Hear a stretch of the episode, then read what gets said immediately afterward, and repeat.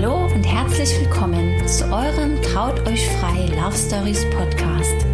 Dem Podcast, der sich glückliche und erfolgreiche Paare zum Vorbild nimmt und für euch herausfindet, was das Geheimnis ihrer erfüllten Beziehung ist. Wir sind Robert und Linda und wir freuen uns riesig, dass du heute wieder mit dabei bist und dir die Zeit für unseren gemeinsamen Podcast nimmst.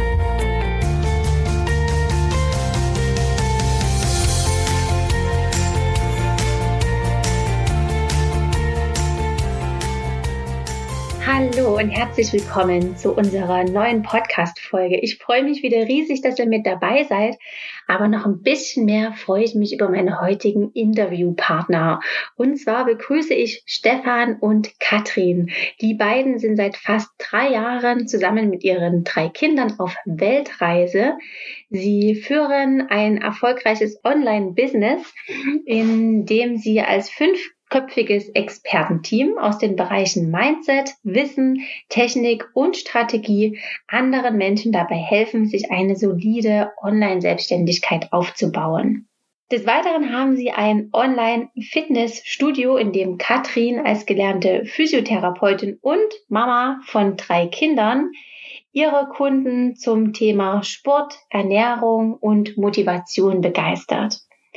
Die beiden berichten in ihrem Podcast über ihre wundervollen Reisen und natürlich über die spannenden Hintergründe einer Familie auf Weltreise.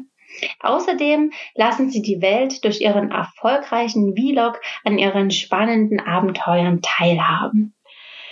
Ja, die beiden sind seit 2003 übrigens zusammen und somit ein absolutes Vorbild hier für uns, ein absolutes Vorbild im Thema Liebe und Partnerschaft. Und ich bin mega gespannt, was die beiden uns zu berichten haben. Und ja, begrüße euch beide nochmal aufs allerherzlichste. Hallo Stefan, hallo Katrin. Vielen, vielen lieben Dank, dass ihr euch die Zeit nehmt für unseren Podcast und vielen Dank, dass ihr heute mit dabei seid. Vielen lieben Dank, dass wir dabei sein dürfen. Freue mich, dass wir euch hier unsere Geschichte erzählen dürfen. Hallo, ja, sehr schön dabei sein zu dürfen. Ja, ähm, was mir natürlich erstmal als erstes auf dem Herz liegt, ich würde ganz gern ein bisschen was über euch erfahren. Erklärt mir mal ein bisschen was. Was macht ihr so? Wer seid ihr so? Und ja, wie lange seid ihr schon zusammen? Wie lange seid ihr schon verheiratet? Schießt einfach mal los und lasst uns ein bisschen an eurer gemeinsamen persönlichen Geschichte teilhaben. Ich hoffe, ich mache jetzt bei den Daten hier keine Fehler. wir sind ähm, Eltern von drei wundervollen Kindern, sind also zu fünft und reisen seit 2016, 16, ja. 2016, also seit knapp drei Jahren um die Welt.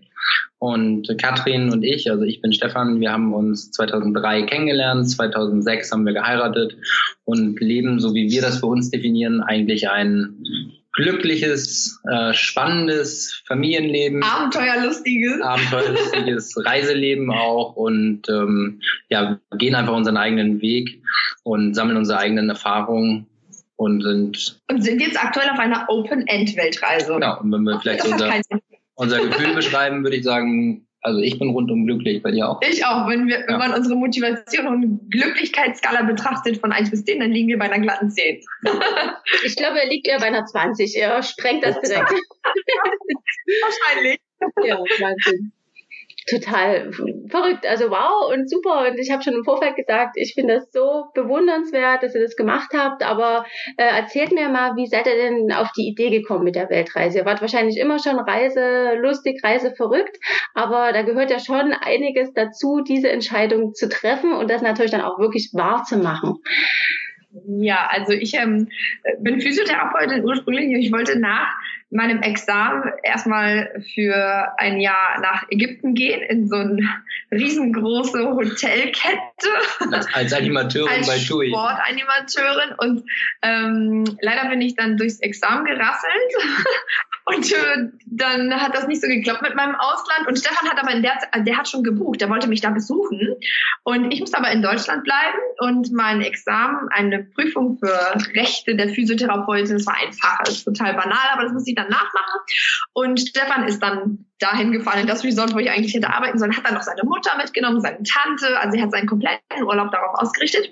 Jedenfalls, ähm, ja, das war so, und dieses Reisen steckte in mir schon die ganze Zeit. Mein Vater ist mit uns immer sehr viel gereist. Ich bin als Kind schon in Kanada gewesen und in Norwegen und so, wir sind viel gereist. Dein Papa ist ja auch zur See gefahren, das muss man auch. Der ist Matrose gewesen, als Matrose genau. Schon immer unterwegs gewesen, ja. Und dann irgendwann, ähm, ja, dann haben wir geheiratet und ich habe zu Stefan gesagt, wir werden noch irgendwann mal zusammen reisen gehen. Und es fing an mit Norwegen, weil ich war in Elternzeit und da habe ich gesagt, ob ich jetzt den Kinderwagen im Hamburger Stadtpark durch die Gegend schiebe oder vielleicht woanders, lass uns dieses eine Jahr ausnutzen und ins Ausland gehen. Und dann ähm, hat Stefan seinen Job gekündigt, hat in, äh, bei einem norwegischen Arbeitgeber angefangen zu arbeiten und ja, aus einem Jahr sind dann vier geworden oder knapp vier, oder? Wie viel hast du? Etwas über vier. Ich bin, ich bin der Besserwisser bei uns. Das sind vier Jahre und drei Monate gewesen. genau. Und dann, ja, so fing das an. Und dann sind wir von Norwegen äh, irgendwann nach Deutschland zurückgegangen, weil Stefan ein super Jobangebot bekommen hat. Ich habe mich in der Zeit dann selbstständig gemacht und das hielt dann wie lange an? Weiß ich gar nicht. zwei Jahre und dann sind wir, habe ich den Job wieder gewechselt, bin dann nach London gegangen. Es war immer mit so Reisen irgendwie verbunden, aber beruflich bedingt. Okay. Und irgendwann, als wir mit 30, wir hatten wirklich alles. Wir hatten ein tolles Haus, eine tolle Ehe, drei gesunde Kinder, ähm, Whirlpool zu Hause. Und dann stehst du an so einem Punkt im Leben und denkst, ja, so könnte es weitergehen die nächsten 60, 70 Jahre. Nee, kann nicht sein. Ich bin 30, ich wollte vor 30 drei Kinder haben, die habe ich jetzt. Wo geht es hin? Also es muss noch spannender sein im Leben. Und dann haben wir beschlossen, eigentlich für ein Jahr auf Weltreise zu gehen. Und er hat ein Sabbatical angenommen oder beantragt sozusagen. Ich muss ja, gut, mein Arbeitgeber kommt aus England, der wird das jetzt nicht so verstehen. Ich habe das so halb durcherpresst, würde ich mal sagen. ja.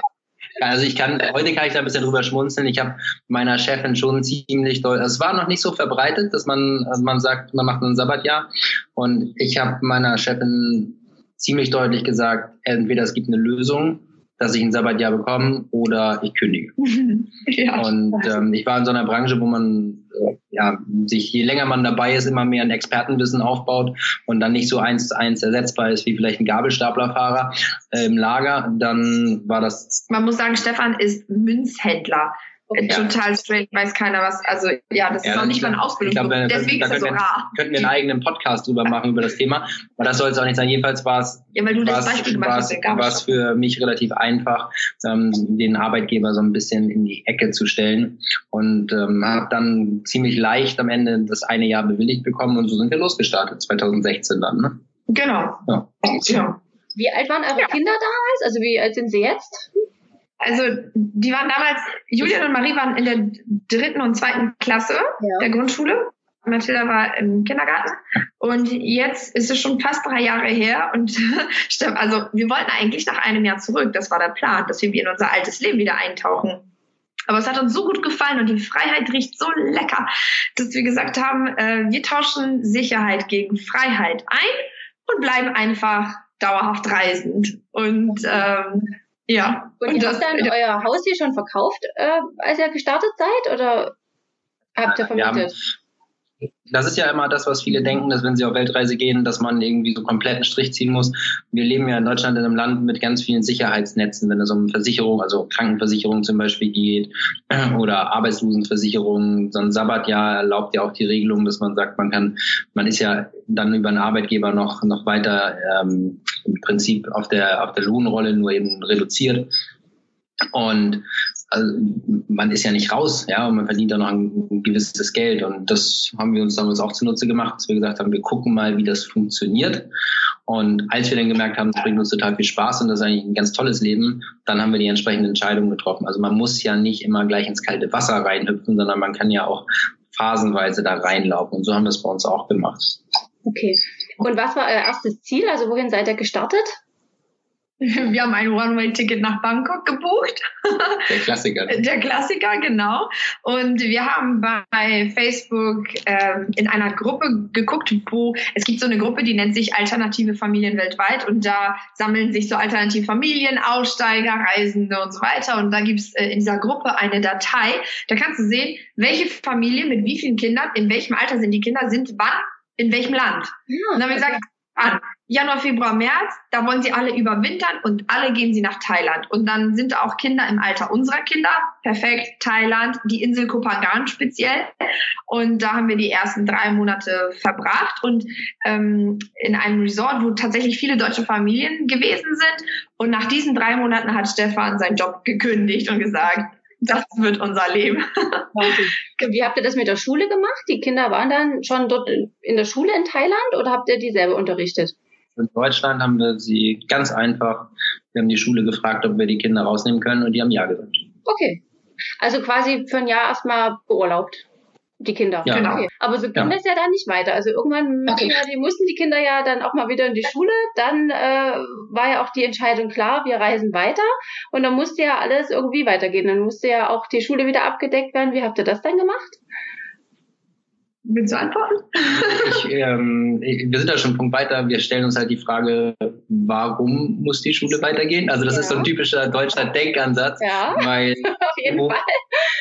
egal wo wir in der Welt unterwegs gewesen sind, wir haben ja mit den Kindern trotzdem gelernt. Ja, das heißt, wir hatten Schulmaterial anfangs dabei, haben uns überlegt, wie können wir unsere Kinder bei Laune halten. Wir wollen ja, wenn, wenn man sich entscheidet, die Kinder aus der Schule zu nehmen, dann übernimmt man als Eltern selber die Verantwortung, denen das beizubringen.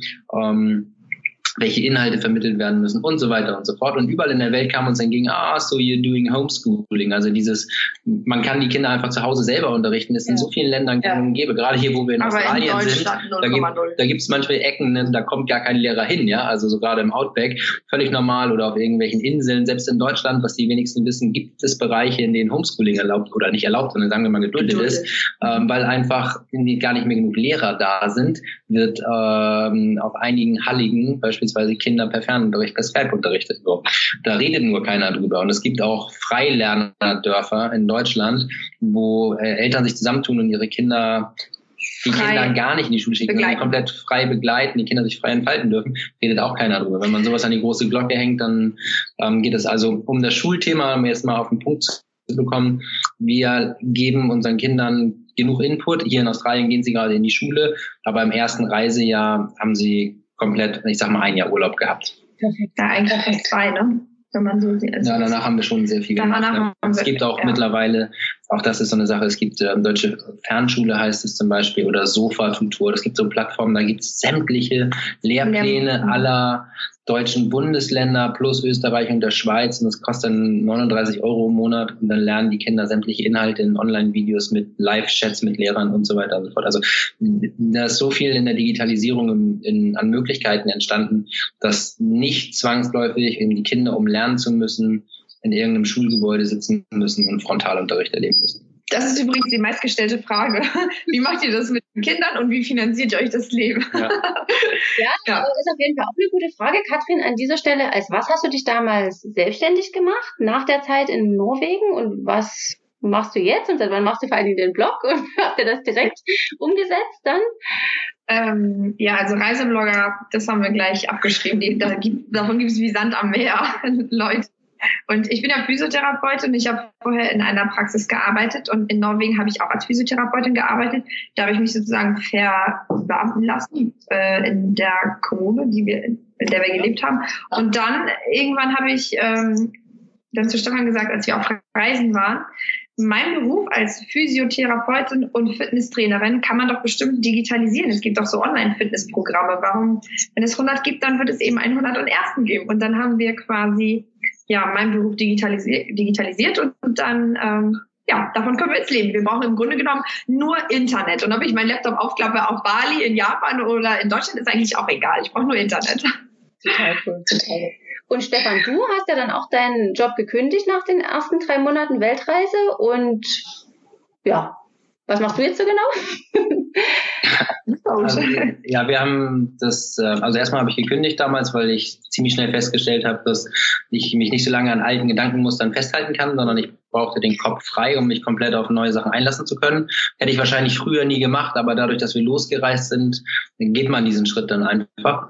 Und ich habe natürlich meine Frau nach ähm, Möglichkeiten unterstützt, das Online-Business aufzubauen, gerade technischer Natur, Webseitenbau, ähm, Integration. Ich habe ziemlich guten Marketing-Background aus der Firma, aus der ich gearbeitet habe, habe mir selber ein Unternehmen auch geleitet in der Zeit in Hamburg. Und äh, da konnte ich natürlich mein Wissen einsetzen. Und dann hat sich, nachdem das dann bei uns irgendwann erfolgreich wurde, das war auch nicht so ab dem ersten Moment, sondern wie ich glaube in jedem Unternehmen, da musste man sich ein bisschen durchkämpfen, kam das denn ganz automatisch, dass andere Menschen fragen, ja, wie macht denn ihr das? Ähm, also dieses How to do it im Prinzip. Ja. Und da haben wir uns mit einer anderen Reisefamilie auch zusammengetan, die witzigerweise A, auf der gleichen Wellenlänge wie wir funken. Das heißt, da ist eine sehr enge Freundschaft entstanden und ein äh, ähnliches Kurskonzept äh, also Online-Kurskonzept ins Leben gerufen hat, mit einem ganz anderen Bereich. Sie ist Online-Hebamme. Aha. Oder sie ist, sie ist Hebamme und hat ihren Beruf digitalisiert, so muss man das sagen. Und da haben wir unser Wissen eben ausgetauscht und machen jetzt mit zwei Familien und wir haben noch jemanden mit an Bord, meinen besten Freund, der äh, uns im Technik- und Webdesign-Bereich komplett unterstützt. Sind wir ein Fünfer-Team und sagen Menschen oder zeigen im Prinzip Menschen, wie sie sich so ein Online-Business aufbauen können. Und ähm, also so ein, ich sag mal, die Anleitung technischer Art Plus, und das ist eigentlich das Wichtigste daran, immer das ganze Mindset. Ja, also ein Unternehmen aufzubauen bedeutet auch jemanden in der Persönlichkeit weiterzuentwickeln, ihn zu begleiten. Und das kann man in zwei, drei Jahren natürlich irgendwie selber versuchen mit ganz vielen Fehlausgaben, Fehlinvestitionen und ganz viel Zeitverschwendung, wenn man dann die Leidenschaft hat und dabei bleibt. Oder man kann sich eben ein Coach holen. Ja, einen Coach holen oder beziehungsweise bei uns ein ganzes Coaching-Team holen und das mhm. Ganze dann in Raketentempo machen. Ja. Und das ist das, was wir, also Katrins Kurs ist so das, was unser Standbein ist, das ist das, was unser Leben finanziert. Und dann durch das Wissen, durch die Expertise, die dadurch entstanden ist, helfen wir jetzt mittlerweile anderen Familien. Wow. Also ich, mir fällt mir, mir bleibt direkt der Mund aufstehen hier bei eurer Geschichte. Das ist so cool genial. Also wirklich ganz, ganz toll. Und ähm, Stefan, du warst aber vorher in deinem Job schon zufrieden oder war es immer schon so, dass du gedacht hast, das ist nie meine Erfüllung? Hast du das dann erst bei der Weltreise bemerkt oder war es vorher schon, dass du so ein bisschen ins Struggeln gekommen bist? Das ist irgendwie nie die ja, das ist, was dich so 100% erfüllt. Also mein Job hat mir inhaltlich Spaß gemacht, aber die die Anerkennung, die wir als Menschen alle haben wollen, wenn die irgendwann nur noch monetär ist, also wir haben, ich habe gut verdient, dann kommst du an einen Punkt, wo, wo man kennt ja dieses Hamsterrad oder vielleicht auch dieses Bild von der Karotte, die einem vorgehangen wird. Und was nützt es, wenn die Karotte immer größer wird und du immer schneller laufen musst oder immer höher springen musst oder immer, also das macht dann irgendwann, stellst du dir mal die Frage, ist es das eigentlich noch im Leben, was du möchtest? Und gleichzeitig sind natürlich die Kinder größer geworden. Und ich habe es vorhin kurz angedeutet, dass ich dann wieder nach London gewechselt bin und da hatte Kathrin schon ihre Praxis. Wir hatten unser Haus in, ähm, bei Hamburg gekauft. Ich bin dann jeden Montag hingeflogen nach London, Donnerstagabend wieder zurück, also so ein klassisches Pendlerleben.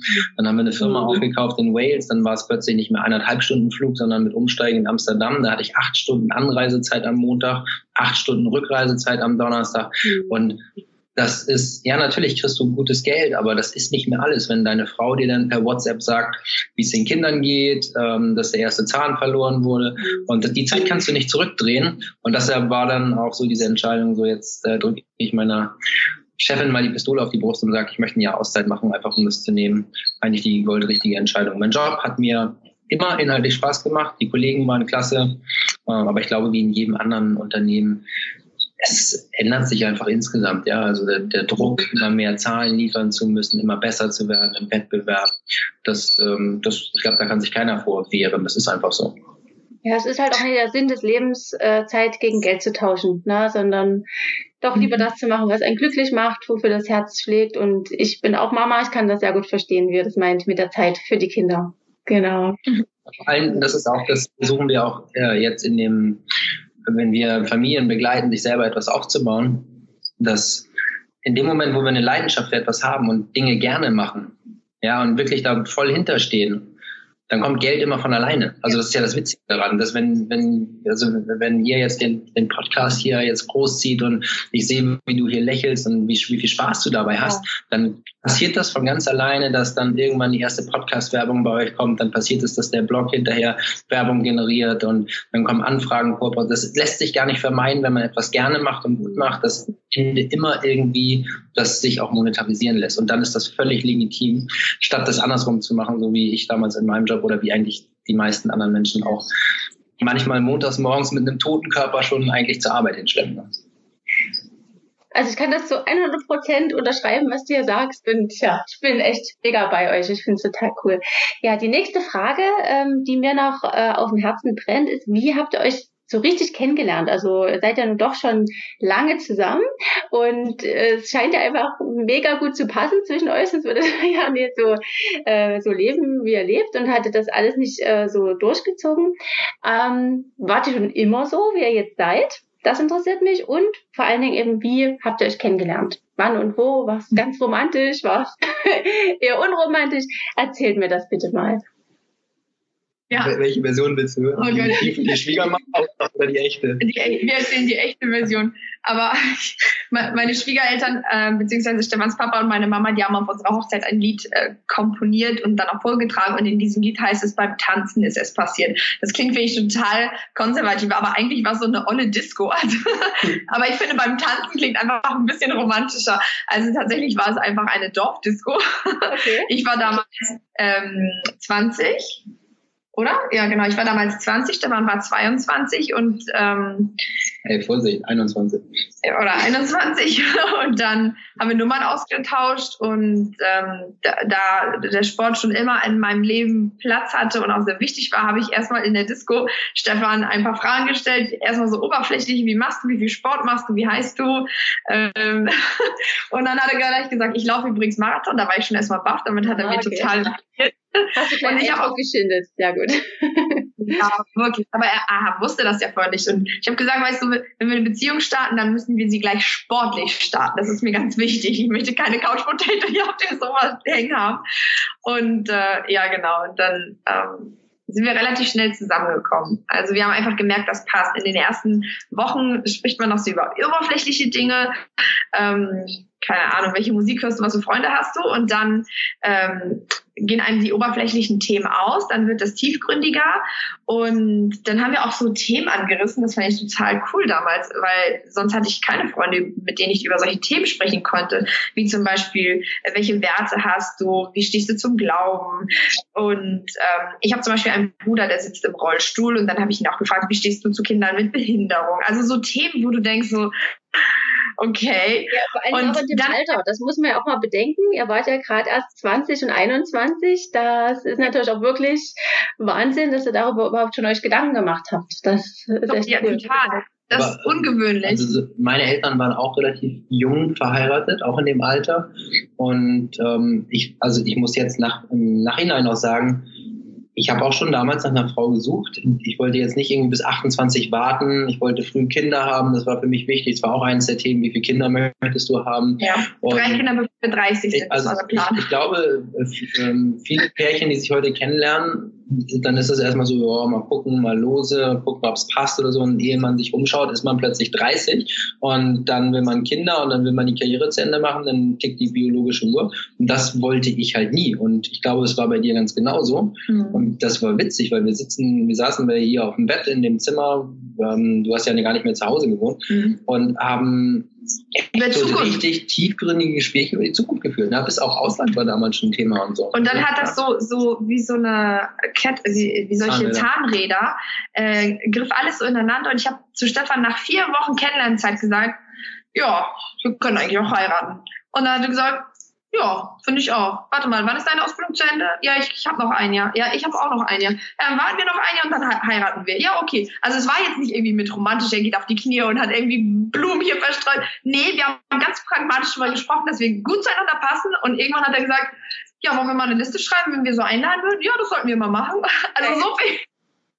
Ja, den Marathon mussten wir natürlich trotzdem noch laufen. Ja, den, vorher, ja. sind wir auch gelaufen, ja, zusammen dann in die Ziellinie. Ja, so war der Anfang. Und dann haben wir ein, eineinhalb Jahre später geheiratet. Und wir waren auch die Ersten in unserem Freundeskreis. Ja, das Klar. kann ich mir gut vorstellen. Wahnsinn. Okay. Ich würde den jetzt dann wieder so machen. Und die Kinder sind ja dann auch relativ schnell gekommen nach eurer Hochzeit, oder? Ja. Ja, ja. Genau, wir wollen Frühkinder haben. Ich wollte schon immer eine Mama sein, die mit aufs Klettergerüst auf dem Spielplatz draufklettert und nicht mit ihrem Kaffee-to-go-Becher auf der Bank daneben sitzt und sagt, oh ja, ich sehe dich schön, wie du schaukelst, sondern ich will mitschaukeln oder mit Anschwung geben und aktiv sein. Und das, äh, dafür muss man jung sein, jung und dynamisch. Und ich wollte halt keine Mutter mit 40 sein. Also das entspricht nicht dem, wie meine Vorstellung und auch nicht wie seine Vorstellung ist. Wahnsinn. Wahnsinn. Total cool. Ja.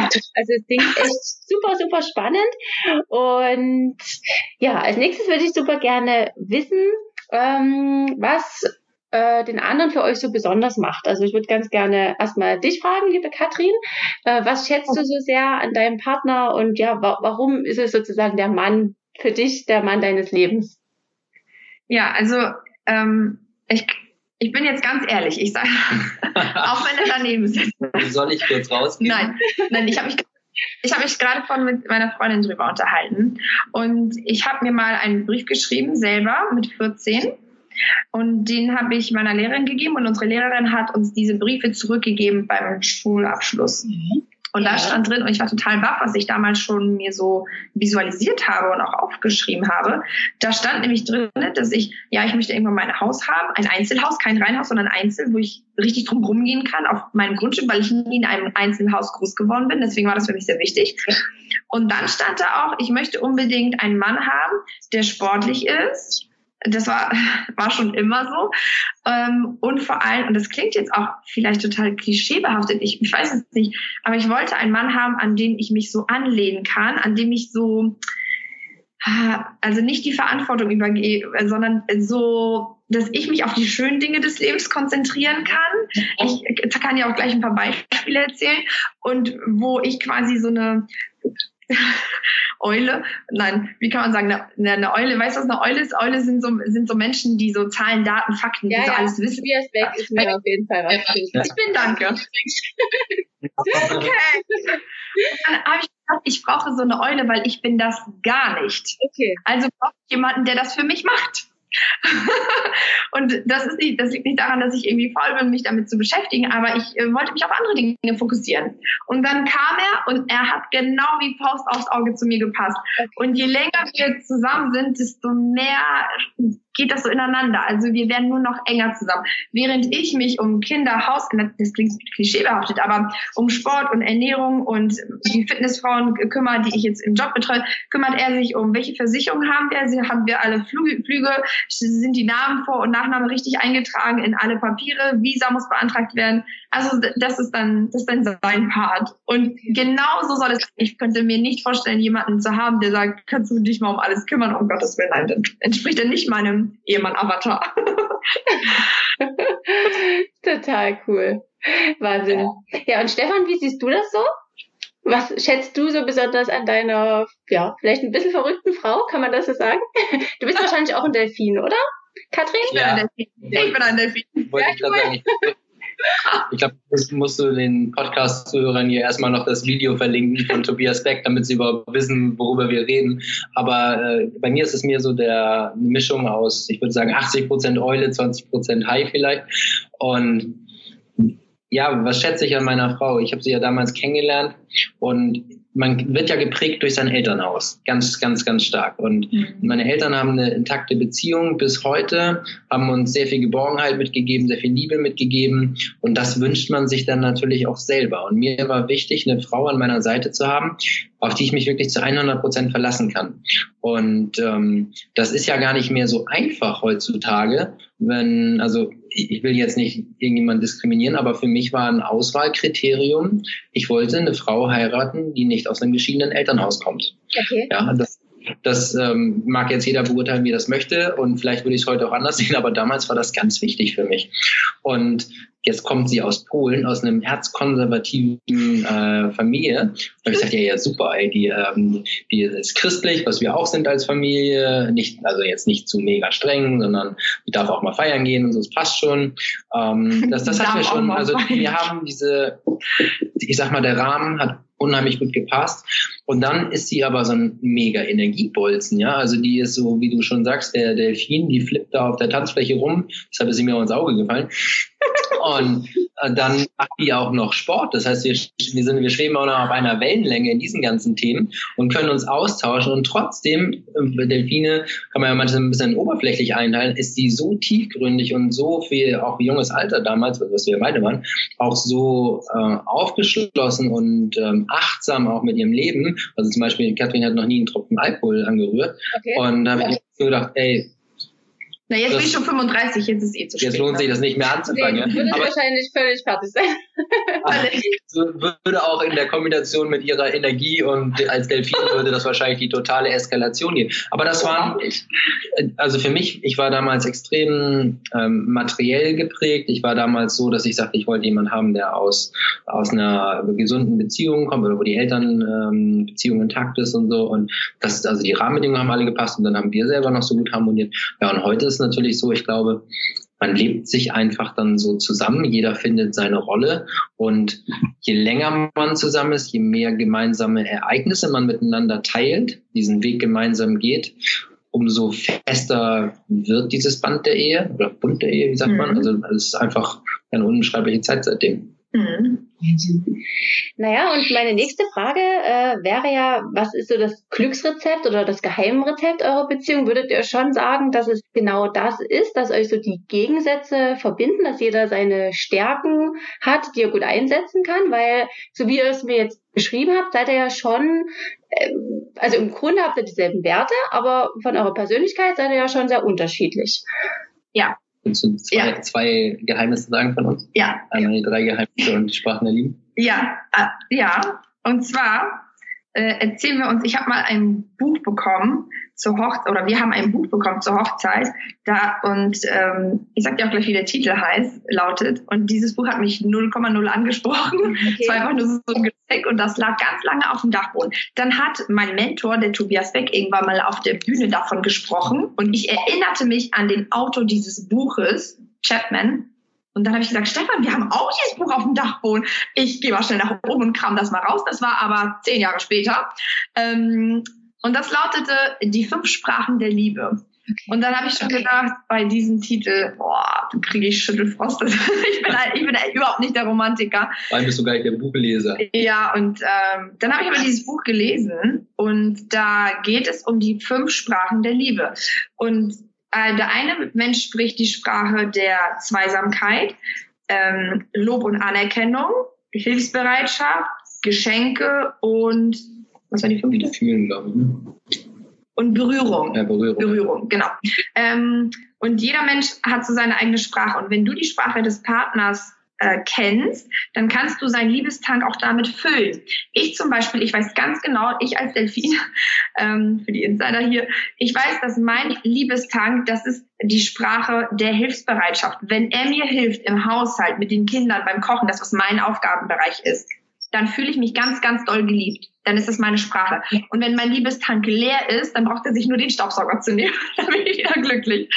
Aber es ist wichtig für mich, es ist wichtig das zu, wissen. wissen. wie kann ich ihren Liebestank auffüllen. Also wenn, wenn sie, nicht, wenn, sie wissen wenn ich gerade auch, ich habe ja auch manchmal Sachen zu tun und wenn sie dann sagt, hilfst du mir jetzt mal bitte, dann weiß ich, es eigentlich ein Schrei nach Liebe. Also es klingt verrückt, aber das ist tatsächlich so. Ich habe auch gedacht, das geht nicht. Ich habe wirklich gedacht, mich catchen solche Sachen überhaupt nicht. Aber dann habe ich es an, an uns einfach gesehen und ich weiß auch ganz genau, dass Stefans Sprache der Liebe Berührung ist. Der möchte, dass ich seine Hand festhalte. Der möchte das hier. Der, der mag das. Wenn wir irgendwo sind, dann gibt's eine Umarmung und Immer. Also ich stehe, wenn wir auch, ich bin mehr so der, ich würde sagen, du bist der mega extrovertierte Typ, ich bin der introvertierte Typ. Wenn wir auf irgendwelchen Absolut. Geburtstag feiern sind oder so, brauche ich immer erstmal so meine zehn Minuten, bis ich alles beobachtet habe, wo ich mich dann irgendwo hinbegebe. Und Katrin und, kommt rein und ist da. Und dann stehe ich. Wo ist die nächste Party? Das sind die Delfine. Ich weiß schon Bescheid. Und dann nehme ich meine Frau in den Arm, brauche so ein bisschen das Ganze und äh, das ist so meine Sprache, Sprache, der Liebe. Halt. Wenn man nach zehn Jahren Ehe die Sprache des Partners nicht kennt, dann sitzt man irgendwann mal in einer Paartherapie. Das, das ist wirklich so. Und man muss einfach gucken, was ist das Bedürfnis von ihm, was ist das Bedürfnis von mir? Und dann können wir aufeinander eingehen. Und wenn wir beide die gleiche Sprache sprechen, dann müssen wir gucken, äh, wie sind unsere Akzente. Ja, da gibt es auch vielleicht auch nochmal Unterschiede. Und das ist so das eine Geheimnis. Aber wann, das muss ich noch mal kurz dazwischen fragen, wann hast du das Buch dann gelesen? Ja, das ist nicht das Einzige, was wir angewandt haben. Das ja. Buch kam schon relativ, relativ spät, ne, weil wir es vom Dachboden in der Staubschicht wieder runtergeholt haben. Was wir von Anfang an gemacht haben. Ja, und ich, das kannst du erzählen. Das war schon zwei Und ich, das, wir haben uns ja gleich, als wir uns kennengelernt haben, ziemlich tiefgründige Gespräche gehabt. Mhm. Und wir stellten fest, jeder hat seinen eigenen Arbeitsalltag. Ich bin dann damals in der Berufsausbildung gewesen, Katrin war noch bei sich in der Berufsausbildung und dann kommst du abends nach Hause und jeder erzählt sich so ein bisschen was und irgendwann kommen dann Kinder noch in dein Leben, aber man kommt außer auf dieser Ebene, man erzählt sich, was passiert ist am Tag, gar nicht mehr in diese Gefühlsebene rein. Und deshalb sitzen wir jeden Abend oder liegen im Bett und erzählen uns gegenseitig drei emotionale Ereignisse vom Tag. Und das können Banalitäten sein, wie zum Beispiel, Katrin, ich habe heute bei unserer mittleren Tochter beobachtet, wie sie eine halbe Stunde hier vom Mikrofon stand und gesungen hat. Und das hat gefunkelt in ihren Augen und dann das, also das ist einfach eine Emotionalität, die mir als Papa aufgefallen ist an meiner Tochter oder an meiner Frau oder Katrin, als du heute ähm, mit dem Auto losgefahren bist und einkaufen gefahren bist, habe ich mir Sorgen gemacht, weil ich gesehen habe, dass der vordere linke Reifen zum Beispiel vielleicht ein bisschen wenig Luft hat. Und das würde ich ja normalerweise nie kommunizieren oder im, im Alltag würde das untergehen. Aber durch diese Kleinigkeit, sich abends Zeit zu nehmen und einmal kurz zu berichten, woran man gedacht hat, teilt man etwas mit seinem Partner, den man einfach lieb hat und hat immer das Gefühl zu wissen, woran der andere ist. Und das hat uns auch darin geschult, miteinander ehrlich zu sein. Ja, also wir können uns alles sagen. Es gibt kein, kein Geheimnis. Es gibt also Leute, die sagen, oh, du hast kein Geheimnis von deiner Frau oder so. Ähm, nee, es gibt tatsächlich kein Geheimnis, was wir voreinander haben. Und ähm, das ist, glaube ich, auch eins der, das haben wir seit Anfang an gemacht. Und ja. diese drei Ereignisse, die müssen auf Gefühlsebene sein. Also es reicht nicht, wenn er sagt, das Wetter war heute schön, weil das weiß ich selbst. Habe ich auch versucht, finde ich nee. nicht, nicht, nicht, Was nicht gestattet. Hast du gedacht oder gefühlt äh, in dem Moment, als du draußen in deiner Badehose, also das will ich wissen und nicht Fakten. Fakten sind Fakten. Und wenn sich in der Ehe die Leute drei Ereignisse jeden Tag erzählen und auch als er in London war damals, dann habe ich die meine drei Ereignisse schön eingefordert per okay. WhatsApp. Also, also ihr macht ja schon ja. immer sozusagen dieses Ritual. Ja. Sofort, ja, seit, wir sind seit 16 Jahren verheiratet und seit 16? Mit wem warst du denn drei Jahre? Nein, aber seit 16 Jahren sind wir zusammen. Ja, seit 13 Jahren und, verheiratet. Genau, seit 13 Jahren zusammen, seit 16 Jahren verheiratet und seitdem Andersrum. machen wir das ist schon wieder dran. ja, aber du sagst es und sagst es. Seit 16 Jahren zusammen, seit 13 Jahren verheiratet und wir sagen uns jeden Tag, jeden Tag, egal wo wir auf der Welt sind, auch wenn wir mal irgendwo getrennt sind, sagen wir uns jeden Abend drei Ereignisse. Und wie seid ihr auf die Idee gekommen? Habt ihr das irgendwo das gehört, gelesen? Machen das eure Eltern oder wie habt ihr das? Nee, aber wir haben ganz viele Freunde, die sich von uns haben inspirieren lassen, dadurch, die das jetzt auch machen. Ich finde das enorm wichtig. Ich mache das mittlerweile auch mit Freunden. Am Ende eines Tages frage ich, und was ist dein Ereignis des Tages? Und dann sind die so völlig perplex. Ich so, ja, doch, komm mal aus dir raus, erzähl mir, was war das Highlight heute? Und ich finde das.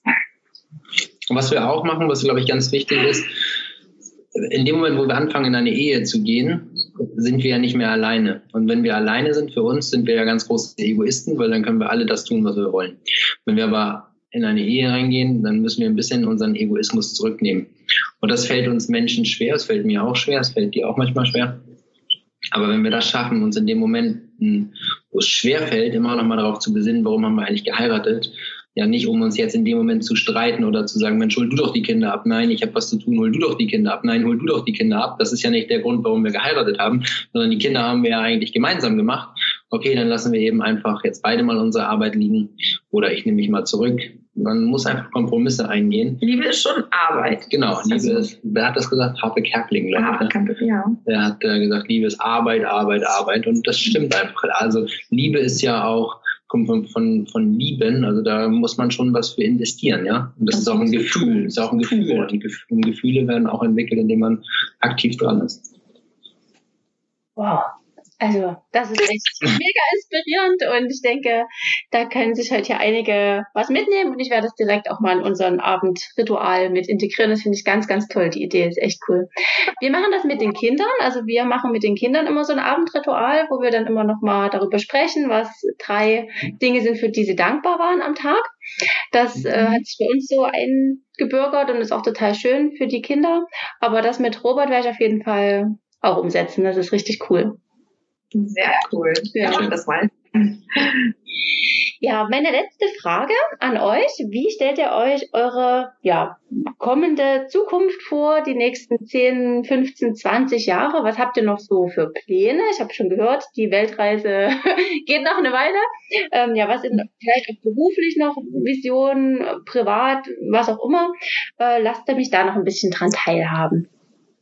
Also die, also die, die Reise selber, wie die weitergeht, ich glaube, das kann jeder bei Familie auf Weltreise bei Instagram verfolgen. Und wo es beruflich noch hingeht, keine Ahnung, aber es ist ähm, also bringt mega Spaß, ist mega erfolgreich mit dem, was wir momentan machen. Für uns im privaten Leben, wir haben selber mal gefragt, wo stehen wir eigentlich in 20 Jahren?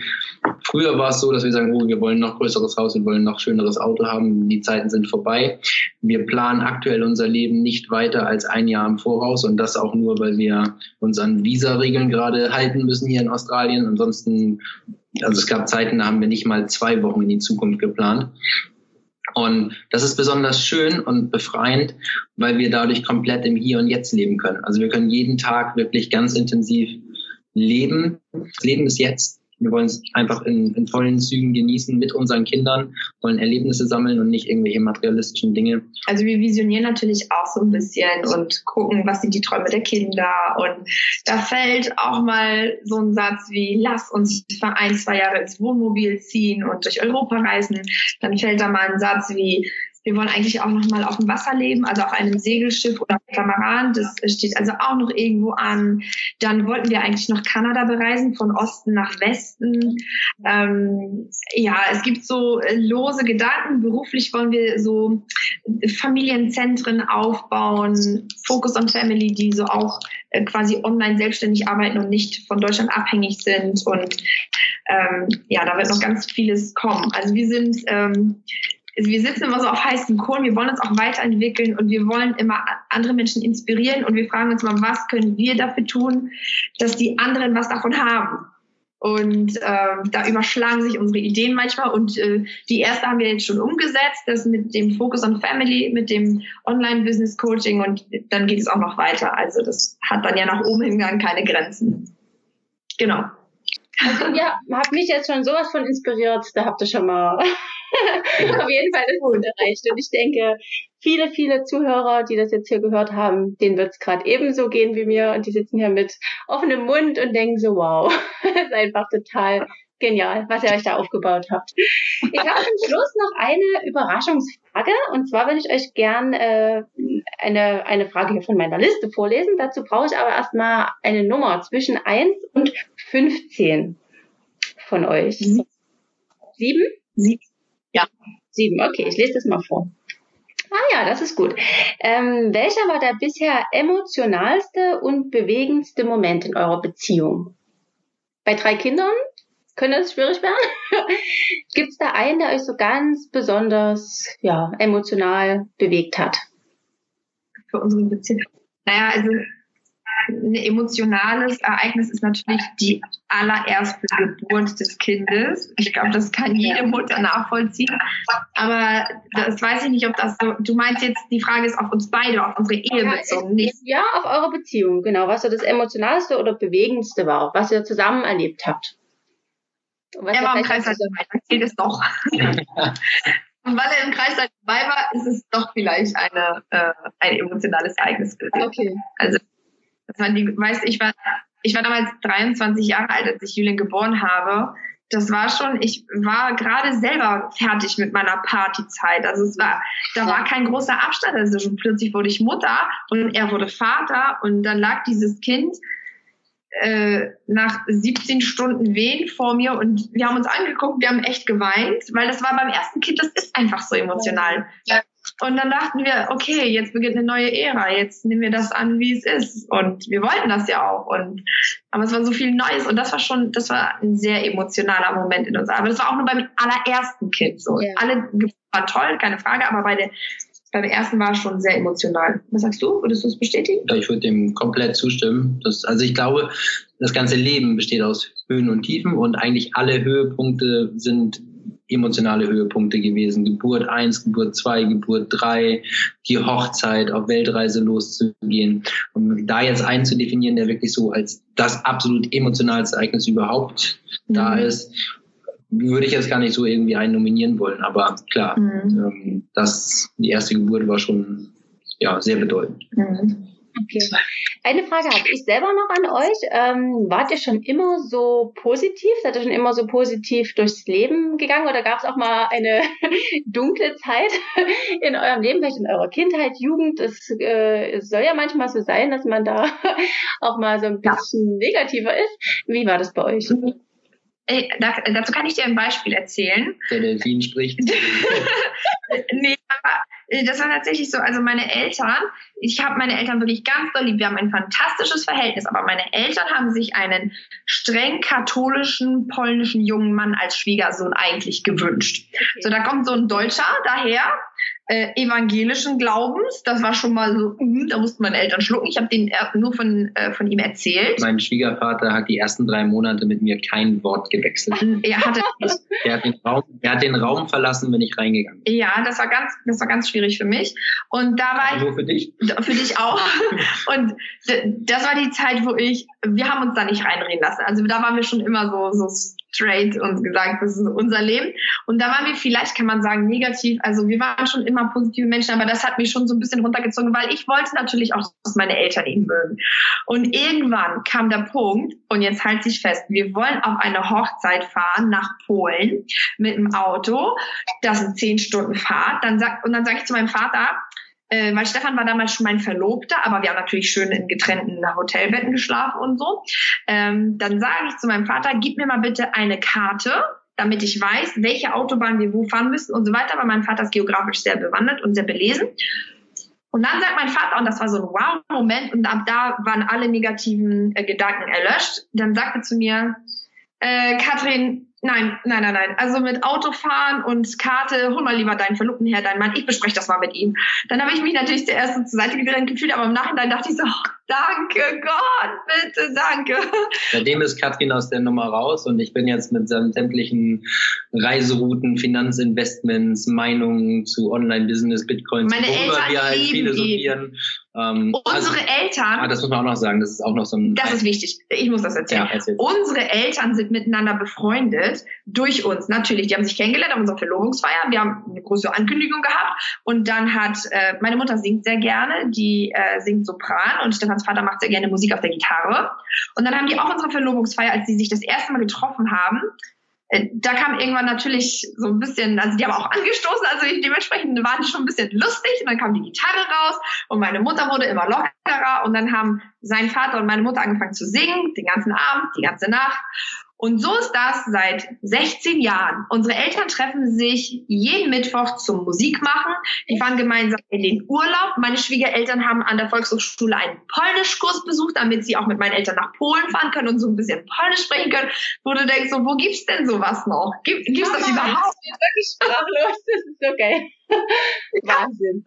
Aber auch, wenn wir hier in Australien sind und, und, ich melde mich bei meinen Eltern eine Woche nicht, dann reden unsere Eltern untereinander. Hat Kathrin sich schon bei dir gemeldet? Mensch, Uwe, sag doch mal hier. Also da äh, müssen wir auch immer so ein bisschen gucken, wie denn da die Kommunikation. Wir müssen es immer gleich, also wenn wir den einen nur ein Foto schicken, müssen wir es den anderen auch schicken. Also das äh, ja. müssen wir ein bisschen handeln. Aber also wirklich insgesamt, wir können uns da überhaupt nicht beschweren. Wir haben ein Bomben-Familienverhältnis, was uns auch bei dieser Reise eine enorme Sicherheit gibt. Ja? Also dass wir sagen, wir können immer im schlimmsten Fall bei unseren Eltern irgendwo auf dem Sofa pennen. Ja, die würden uns auch mit drei Kindern, also das ist ja, haben ja die wenigsten äh, so eine Situation und äh, werden da vollends unterstützt in allen Bereichen. Und das, ähm, ja, das wenn man super. diese Sicherheit der, der, Familie im Hintergrund hat, dann reißt es sich. Ja, dafür sind wir extrem dankbar, ne? Also das äh, für die Familie. Total genial. Wow. Also wie gesagt, ich kann mich nur noch mal wiederholen. Ich bin total sprachlos, mega inspiriert und ich freue mich so sehr, dass ich euch hier gewinnen konnte vor dem Podcast, dass ihr euch die Zeit genommen habt. Vielen, vielen, vielen Dank. Und ja, ich denke, wir sind damit am Ende. Ich packe alle Infos zu euch in die Show Notes, damit natürlich auch alle euch fleißig folgen können, für den Fall, dass es jemanden hier gibt, der euch noch nicht kennt. Und ja, ich, wie gesagt, bin mega happy, mega dankbar und wünsche euch alles, alles Liebe, wünsche euch ganz, ganz viel Erfolg auf eurem Weg und ja, danke euch, wie gesagt, von ganzem Herzen für eure Vielen Dank, dass wir dabei sein durften und dass wir hier unsere Geschichte ein bisschen erzählen durften. Hat uns auch wahnsinnig Spaß gemacht und ähm, danke für deine Zeit auf jeden Fall. Ne? Genau. Sehr gerne. Ja. Sehr gerne. Perfekt. Vielen Dank, ihr Lieben. Danke. Tschüss.